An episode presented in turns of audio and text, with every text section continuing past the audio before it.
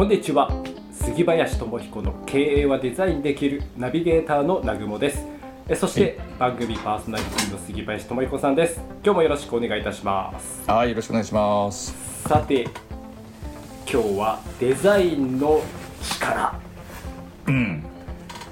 デザインの力、はい。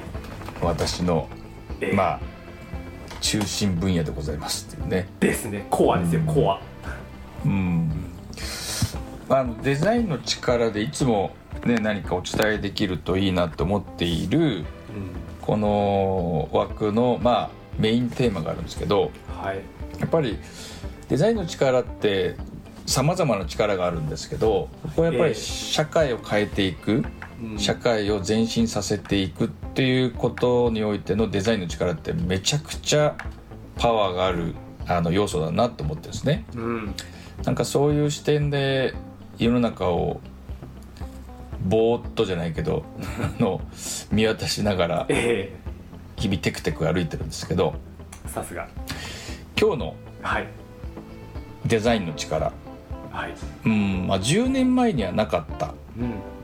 けど今やっぱね当たり前のように出てくると人はなんていうんですかねもう当たり前になっちゃうのでは。うん。あ確かにそうだねっていうふうに振り返って気づくことって結構難しいなと思うんですよ。はい。それを、確かに。うん、今今日お話しすることもええ。ちょっとそういう分野のことなんですけどはい。あの今日お話しするのはウーバああウーバーイーツとかのウーバーそうですね、はい。日本だとーはい。ウーバーイーツなんですよね。ですよね海外もともとはウーバータクシーに代わるあの車の利用みたいな。ああそうかそうか。ありますよね。ありますよね、でも日はい。本は導入できなかった、まあいろんななんやかんや言いながらいろんなタクシー協会さんが言いながら、まあ、入れさせなかったんですね。そうなんだ。そうなんです。うんうんそしてウーバーは何を考えたかというとじゃあこっちなら嫌だろって言ってイーツが来たわけですね。イーツに行ったわけです。なるほど、でもあのうん。ウーバーイーツっ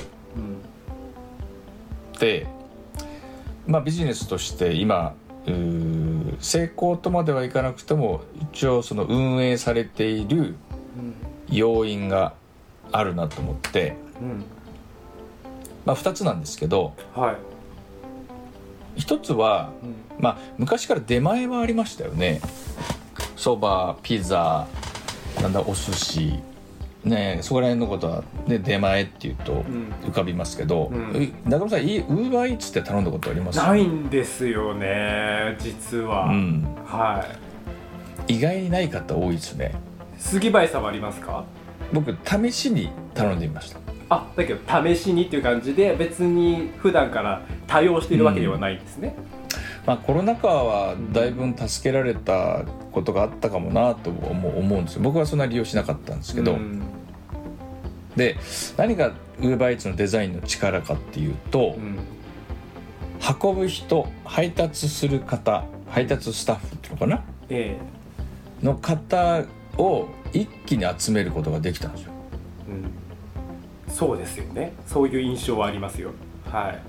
どっちかっつうと、うん。利用者よりもうん。配達してる方の方にフォーカス当たってないですか、うん。確かに、あのーまあともするとねうん。デリバリーをする仕事だっていうとうん。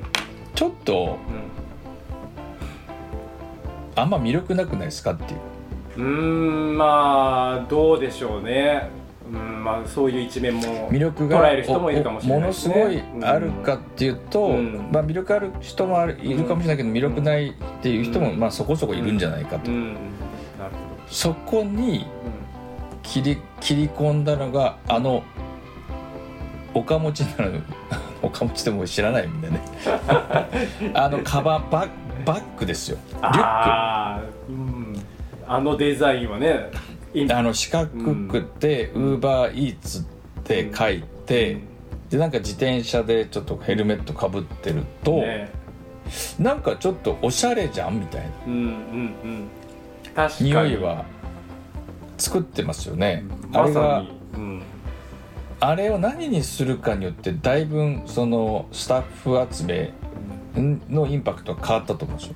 ああそれは大きくありそう多分何何かですねあのウーバーイーツが伸びた理由はなんかそして働き方ついついつ働いてもいいよっていうね、うん。なんか自由な感じもありますよね自由でうん。なんか颯爽と自転車で行ってて、うん。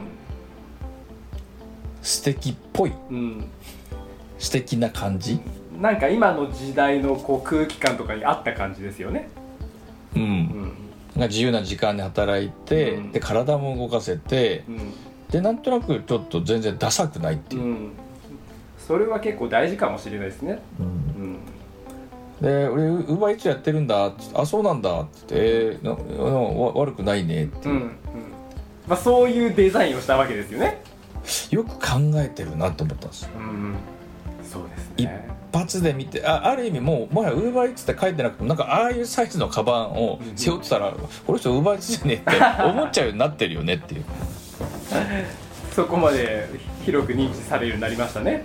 うん、つまりあれ何かっつうと普通のリュックではないあれおいこんなサイズのリュックこんなあの縦長いというかこういう形のリュックってあるんだって今までにちょっと見たことのないリュックのサイズ感じゃないですか、うんうんそうですね。言われてみ僕はウーバーイーツの企画の中にはいないからわからないですけど、うん。きっとあのサイズを決める時にうん。相当その議論がなされたんだろうなと思うんですよ。ああまあそうですよね。それは、だからポイントはこれをこういうことうんをあなたのサービスとか何か商品だったり何か転用できることないかなって考えることが重要だなと思ってるんですね、だから芸能人とか、まあそういう意味では見たらすぐ分かるっていうのはもうあの何かを作り出す本当に基本中の木だなって、うん。改めてそのデザインの力っていうのをね、いやそうなんですよ、うん、感じる回でした、単に寸法を変えただけですよ。うんそれだけでこんだけ認知度を作れるってすっごくないですかっていう。うん、すごいデザインっていうのは別にそこには同じリュックあれの四角だろうがちょっと薄いなるかコストはかかるじゃないですか。はい。実はデザインのこの力を使うのは実はお金はかかってないんですよ。そう。まあかかってるよ、実際にかかってるんだけど、うん大きなビッグマネーがそんな動いてるかとそう、うん。つまり考えたんですよ、うん。これがあの私たちが人間というか、まあ、企業だったりねことがなせる力なのでこれは皆さんのはい。人生ビジネスにですねぜひ転用できるアイデアをねなんか考えてみ考え考え始めてみるってこと大事ではい。そういう発想になかなかなんないので,、うん。で世の中はそういうもので実は溢れ返ってて私たちはついもうそう思わされ思わせちゃ思わせさせられちゃってますよっていう、だから皆さんのも世の中にもう強烈にインプットできるようなことは実はお金かけずにできるんですよっていう。一つの事例を紹介させていただきました、それでは今日のセレンディピティ偶然の中から幸運をつかみ取るためのヒント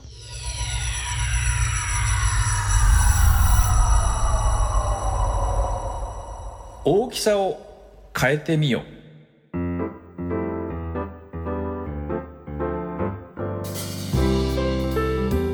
なんかねあれなんですよ。この間お台場行ったんですけど、唐揚げっていうとどういうものをイメージします？唐揚げ。唐揚げどういうもの？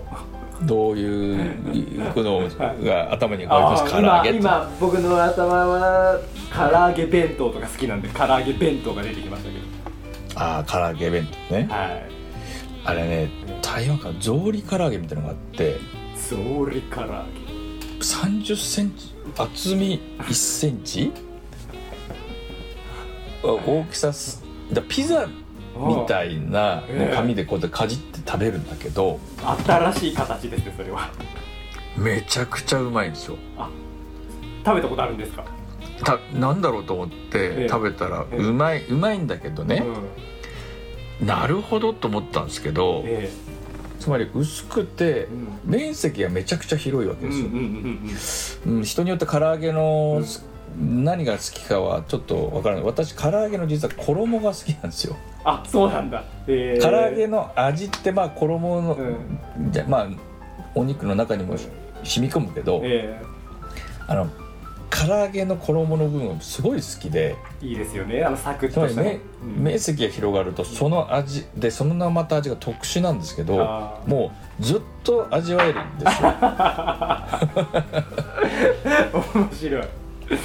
でこの大きさでこの薄さでこでハマっちゃって。あなんかねそういう大きさを変えるっていうことだけであもあビジネスにめちゃくちゃインパクトを与えることできるな大きいものは小さく極端に小さくしよう。あ極端に小さいものを極端にでかくしようっていうのはあはい。ものすごいデザインの力を使う時の一つのうん。大きな分かりやすくてでインパクトが強い、あの手段術だなと思うので、うん。ぜひ皆さん何かアイデアをねひねり出してみていただければと思いました。はいありがとうございます。はいえーそれでは、えー番組の質問感想はデザイン系研究者のオフィシャルホームページから、えーどしどしお願いします。えーそして杉谷さんの公式 LINE アカウントもご登録ください。番組の説明欄に、えーリンク貼っております。それでは、えー次回もよろしくお願いします。今日もありがとうございました。ありがとうございました